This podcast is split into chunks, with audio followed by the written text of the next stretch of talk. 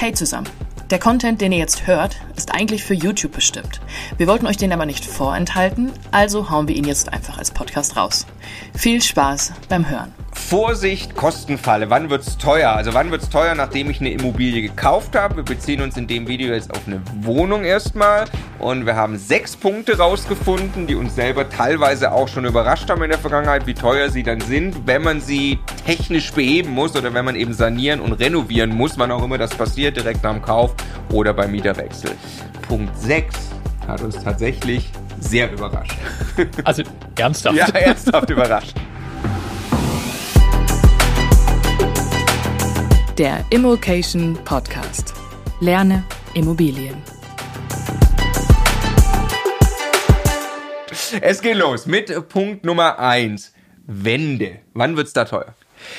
Ja, also äh, tatsächlich, wenn die Wand an sich total in Ordnung ist und ich muss dann nur einmal drüber malern oder sowas, dann geht das. Also auch malern wird oft teurer, als man das glaubt, wenn man welche Maler kommen lässt. Aber äh, wenn man eine Wand hat, äh, wo wirklich die Substanz kaputt ist, also die ist krumm und schief, da hängt irgendwie eine, eine alte harte Tapete dran. Wenn ich da ein bisschen dran ziehe, dann bröckelt es dahinter schon den Putz mit raus. Also die ist einfach wirklich im Sack äh, und ich muss die äh, komplett neu verspachteln, muss äh, eventuell wirklich mit, mit, mit Putz da richtig dran, muss die Wand Wand neu aufziehen und danach dann wieder äh, noch, noch mit Maler und so drüber. Das kann richtig ausarten. Also bin ich schnell im Bereich von ein paar tausend Euro, die so eine Aktion in einer Wohnung kostet, wenn ich es dann wirklich nachhaltig und vernünftig machen will.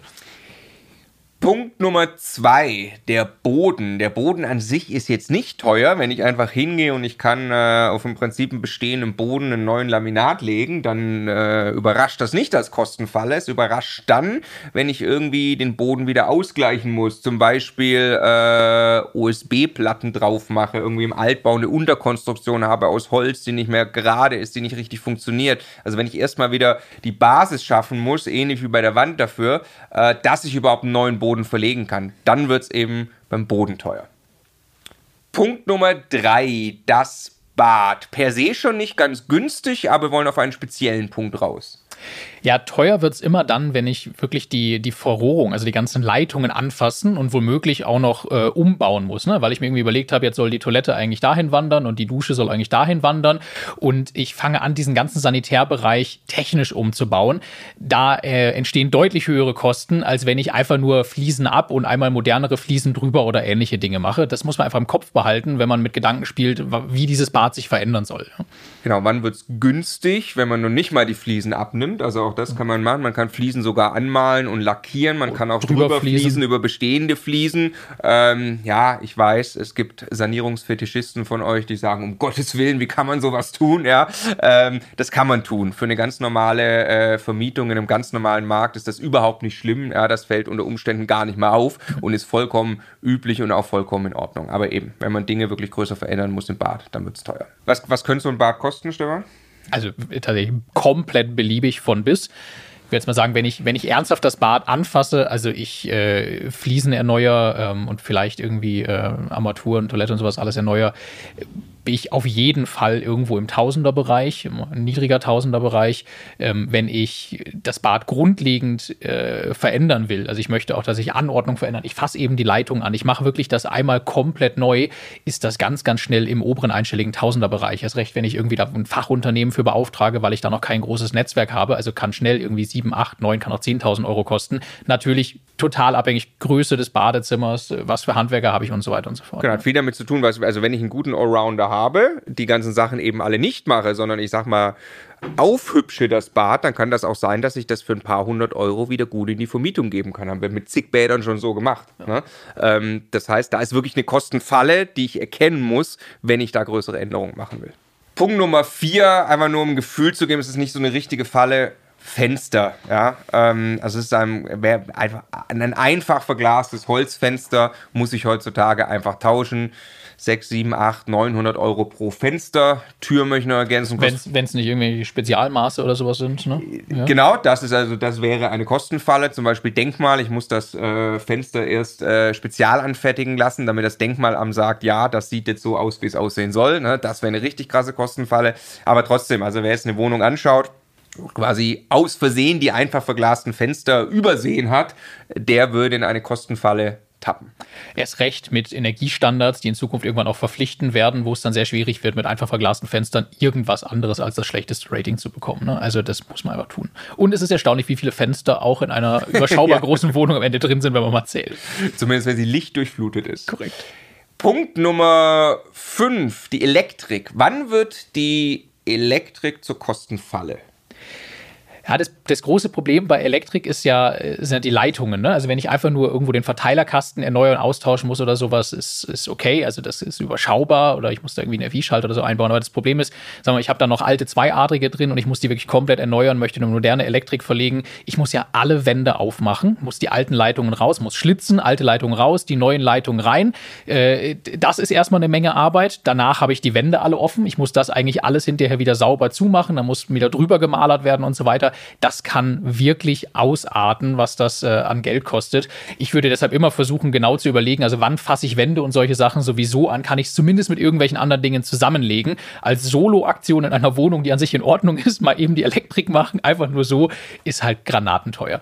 Ja, also wenn man tatsächlich nur ein bisschen Steckdosen, ein bisschen für ein paar hundert Euro sieht das aus, als hat die Wohnung eine neue Elektrik. Wenn sie wirklich eine neue Elektrik bekommt, ist man bei ein paar tausend Euro. Wir haben bei einem Haus von uns jetzt gerade ähm, wirklich Wohnung für Wohnung auch eine Entscheidung getroffen, gibt es, werden hier Schlitze geklopft für neue Leitungen oder wird die Decke abgehängt, weil das so einen Kostenunterschied macht. Dann wird es pro Raum sogar unterschiedlich entschieden, damit wir hier möglichst kosteneffizient die Elektrik erneuern können. So, Punkt Nummer 6 hat massiv überrascht, wenn man sich so überlegt. Die Entrümpelung kann teuer werden. Ja, weil, also klar, wenn ich jetzt irgendwie eine, äh, ein kleines bisschen Abfall irgendwo produziere, dann äh, schmeiße ich das im Kombi hinten rein und fahre das zum, zum Wertstoffhof. Wenn ich aber wirklich eine Wohnung komplett saniere und ich hole die ganzen Böden raus, ich habe vielleicht das ganze Zeug aus dem Badezimmer, äh, habe da vielleicht sogar noch irgendwelche alten äh, Nachtspeicheröfen oder sowas rausgeholt, das ist viel zu viel, um es selber zu transportieren. Ich muss dann in der Regel einen Container kommen lassen. Und wenn es dann nur eine Wohnung ist und ich dafür aber extra einen Container kommen lassen muss und den dann hinterher abholen lassen muss, ich gebe im Zweifelsfall ein paar tausend Euro für diese ganze Aktion aus, einfach nur um den Kram loszuwerden, der in einer Wohnung anfällt. Das ist insofern überraschend, als dass man das in der Kalkulation leicht mal vergisst, dass das ein eigenständiger Kostenblock ist, der wirklich ins Gewicht fallen kann. Genau, und vor allem äh, ist ja äh, oft mal ein Ding, dass man beim Ankauf der Immobilie sich sehr gut positionieren kann, weil man dem Verkäufer sagt, ich kümmere mich um alles. Wenn deren Folgen Dachspeicher stehen hat, einen vollen Keller, eine volle Wohnung, ich dann eben noch ein bisschen Putz rausschlagen und dann eben den Container brauche, dann wird es teuer. Das waren jetzt sechs Punkte zur Wohnung. Jetzt machen wir noch einen ganz kurzen Exkurs. Beziehen uns aufs ganze Haus. Das kann um Gottes Willen nicht vollständig werden in so einem kurzen Video. Aber wann wird's teuer beim Haus? Was würde dir da Sorgen machen, Stefan? Ja, was einfach krass teuer ist, ähm, ist eine Heizung äh, zu erneuern und zwar nicht den, nicht den Kessel, das ist eigentlich überhaupt nicht so teuer, sondern überraschend günstig, überraschend günstig ja. äh, sondern wenn ich das erste Mal eine Zentralheizung einbaue, also wenn ich zum Beispiel Nachtspeicher kaufe und mir denke, na gut, das muss man dann irgendwann wieder, ne, Energieeffizienz, Zwänge, die jetzt auch teilweise dann äh, diskutiert werden und kommen werden, ich muss eigentlich diese alten Nachtspeicheröfen austauschen, möchte da keine Stromheizung äh, im klassischen Sinne mehr haben, ich möchte das zentral lösen. Äh, das ist halt krass, weil wie bei der Elektrik auch, ich muss die ganzen Wände aufmachen, ich muss Leitungen verlegen, ich muss ganz oft dann überhaupt erstmal gucken, wo ich die Stränge durchs Haus führen kann, ähm, ob ich da irgendwelche alten Kamine nutzen kann oder jede Wohnung anfassen und neue Löcher schaffen muss. Das kann wieder statischen Relevanz haben, wenn da gerade Holzbalken langlaufen und so weiter. Also das äh, unbedingt im Detail verstehen, wenn das zur Diskussion steht, was da an Kosten auf euch zukommt ähm, und äh, nicht unterschätzen. Genau, damit einhergehen quasi Stränge in Summe auch mit Abwasser, mit, äh, mit Frischwasser, dann Warmwasseraufbereitung, je nachdem, wie es mit Heizung zusammenhängt. Ja. Ähm, also wenn man da einfach ja durchs Haus Rohre verlegen muss äh, in Gänze, äh, da wird es mit Sicherheit teuer. Klassiker, auf die man wahrscheinlich von selber kommt. Ähm, natürlich kosten Dach machen Geld, ne? Äh, ist glaube ich klar. Keller äh, finde ich ehrlich gesagt, so feuchte Keller in Altbauten und so, also wenn da nicht wirklich ein krasses Problem ist. So Drymat zum Beispiel kann man das mitmachen. Ne? Genau, äh, Drymat haben wir jetzt ein paar Mal gemacht oder man, man, man sorgt einfach für eine gute Durchlüftung. Wenn man jetzt den deutschen Meisterbetrieb wieder fragt, der einem den Keller trockenlegt, das kann unendlich teuer werden. Ähm, wenn man aber ein bisschen sich damit beschäftigt, ist das eigentlich nicht so teuer. Ähm, Fassade, äh, ja, glaube ich, kennt man auch, hat man auf dem Zettel. Ähm, und äh, ist, ja. oft, ist oft das, das, ein, das Gerüst und das Zeug, ne? Ist halt dann das, aber ja. Genau, was wird, äh, was wird richtig teuer? Altbau, Holzbalkendecke, ähm, wenn da natürlich äh, unser äh, berühmter Schwamm sich irgendwo befindet oder überhaupt feuchte Balken. Also ein äh, feuchter Balken in einer, in einer Holzbalkendecke ist ehrlich gesagt nicht so teuer, das dann zu beheben, wenn man den dann sieht, während man zum Beispiel den Boden aufmacht. Ähm, wenn aber die Holzbalkendecke dann ein größeres Problem hat oder es eben Pilzbefall, Schwamm oder sowas gibt, äh, dann kann es natürlich richtig teuer werden. Und das entdeckt man halt, das weiß man halt vorher in aller Regel nicht. Da gibt es Indikatoren dafür, aber das ist mit Sicherheit eine der größten Kostenfallen, die es gibt. Ja, wo man, wo man dann aber, also tatsächlich wir dann mit einem Gutachter, Spezialist für, für Holzschäden äh, eben reingehen würden, ne? wenn wir irgendwie auch nur glauben würden, da könnte was sein. Sachverständiger für Holzschutz. Ja.